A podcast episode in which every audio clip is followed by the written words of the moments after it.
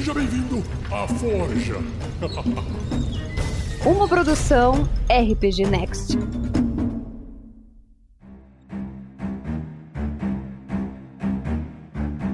Os Deuses do RPG, um podcast do RPG Next, trazendo as religiões para você. o podcast mais abençoado ou amaldiçoado da sua podosfera. Eu sou o Thiago Santos e estou aqui com ele, Vinícius Vaz. A deusa desse programa é a deusa Chantea, a deusa da agricultura. Eu quero saber se vai tocar aquela música Como uma deusa, você me mantém. Não, para isso tem que pagar direitos.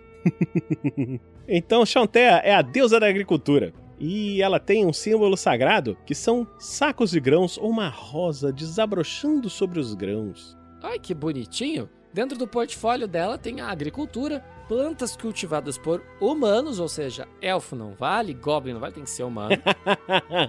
ah, não, também não. Fazendeiros, jardineiros e verão. Ah, Aí não deve ser só humanos, deve ser todos os, os humanoides. Os domínios dela são o domínio dos animais, né? Terra, bem, plantas, proteção e renovação. E ela tem como uma arma favorita o choque dos grãos, ou seja, uma foice. Ah, se tivesse o um martelo, eu ia ficar feliz demais, companheiro. Outros nomes e títulos que ela tem, que ela é conhecida pelos reinos, é Janav, em Monshai, em Hashenmen, é Pala, Paluruk, ao redor da Grande Geleira. Para os Halflings, ela é conhecida como Yondala, aquela que tudo forma, a deusa dos grãos e a Grande Mãe. E ela tem um alinhamento neutro e bom. Acredita-se que Chantea seja um dos deuses mais velhos de Faron. Ela nasceu quando Toril foi criada pelas batalhas primitivas entre Char, a deusa das trevas, e Selûne, a deusa da lua. Selûne a favoreceu e a nutriu com sua luz, com a ajuda de Mistra, a deusa da magia original, que não é a mesma Mistra, deusa da magia atual. É, ela tem fortes laços com a Xialia. Ela é a deusa menor da natureza. E a deusa das florestas, a Mielik. Além de um relacionamento muito próximo, de amizade mesmo, com os Silvanos, que é o deus da natureza selvagem. Ela também parece possuir uma afiliação romântica com Lathander, que é o deus do amanhecer e da renovação. Ela também tem seus inimigos. E dentre os inimigos mais desprezados, ela tem Talona, a Dama da Peste, pois a sua disposição para causar sofrimento, doenças e decadências no mundo natural. Outros inimigos de Chantan incluem Talos, veja só, o deus da tempestade. Ha! Malar, o deus da caça, e Bane, deus da tirania, ambição e controle. Os clérigos de Chanteia dividem o seu tempo entre a adoração clerical e o trabalho no campo, atuando também como jardineiros e agricultores. São pessoas trabalhadoras que geralmente apreciam a beleza natural e o sentimento de meditação. Geralmente, a cada nascer do sol, os seguidores de Chanteia fazem uma silenciosa oração, fazendo pedidos à deusa, como um rito que se repete todos os dias. No mais, os clérigos de Chanteia preferem a humildade rural e trabalham com o povo, nunca se considerando superiores e sempre agindo como agricultores simples ou jardineiros cuidadosos. E Vinícius, como é que funcionam os clérigos de Chanteia? O clero de Chanteia não é centralizado e promove a individualidade, mas pode ser dividido em dois tipos. Os pastorais, responsáveis por aconselhar e ministrar trabalhadores e agricultores por todo o mundo, e os verdadeiros moldadores, True Shapers, um conclave rústico e indomável responsável por preservar os desertos. Como que é a doutrina de Chanteia, Vinícius?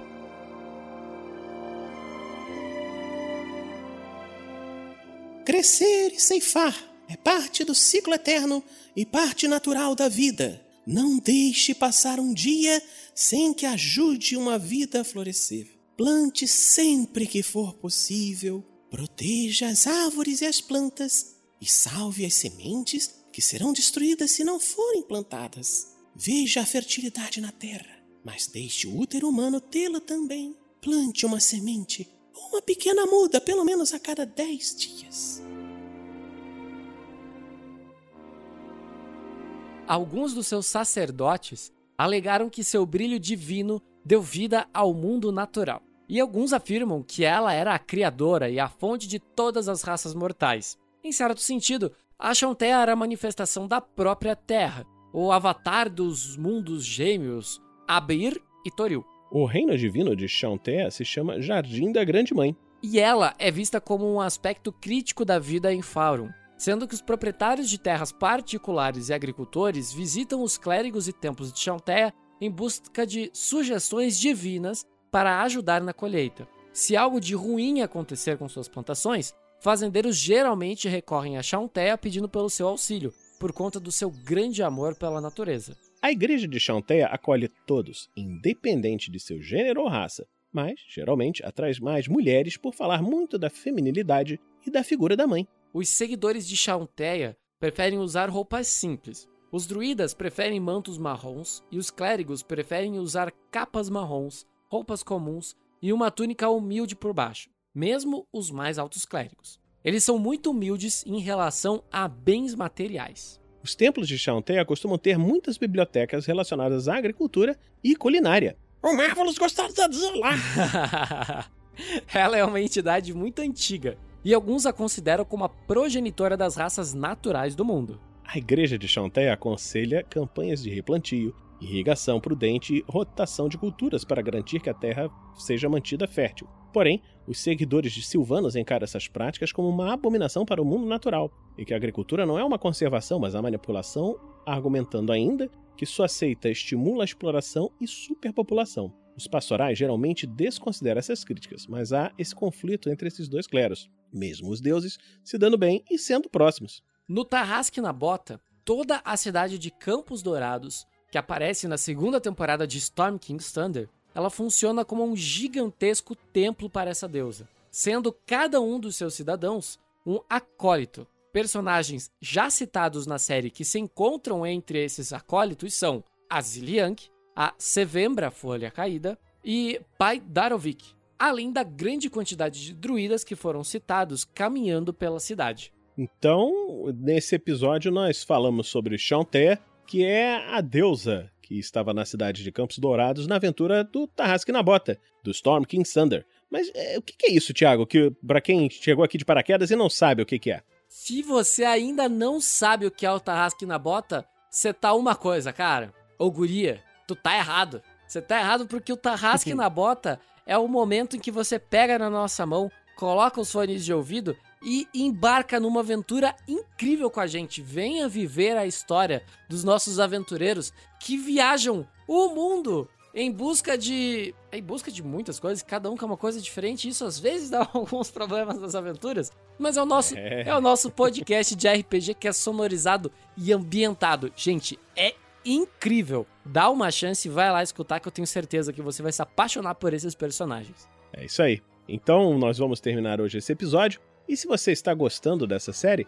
você pode nos apadrinhar em picpay.me rpgnext ou em www.padrim.com.br barra rpgnext. Mas, Thiago, por que que eles vão querer nos apadrinhar, fazer isso? O que, que é isso? Vinícius é um sistema de financiamento coletivo baseado em recompensas individuais. Você tem várias recompensas por doar é, um valor pra gente. Um deles, inclusive, é poder jogar com a gente, certo? Lá no The Gamers, a recompensa The Gamers, você pode jogar com o Pedro, que mestra, você pode jogar com o Vinícius, que mestra. As vagas são limitadas, é bom lembrar, mas tem essa possibilidade de você poder jogar com os mestres do RPG Next e depois essa história ainda vira um conto narrado. Gente, é incrível a experiência. E além disso, você também pode ajudar no Guerreiros do Bem. O que é ser um guerreiro ou uma guerreira do bem, Vinícius? Quando você doa para o RPG Next, o dinheiro que nós recebemos ele é utilizado,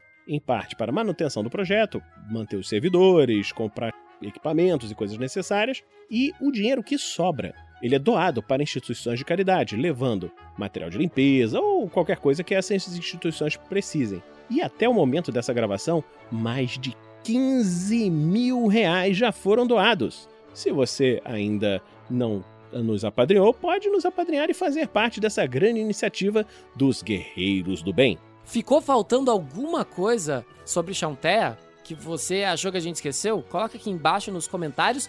E mais, qual deus você gostaria de ver aqui nessa série? Conta pra gente. E por hoje é só. Esse programa que acabou, mas fique ligado. É isso aí, galera. Um grande abraço e a gente se vê em breve. Até a próxima. Tchau.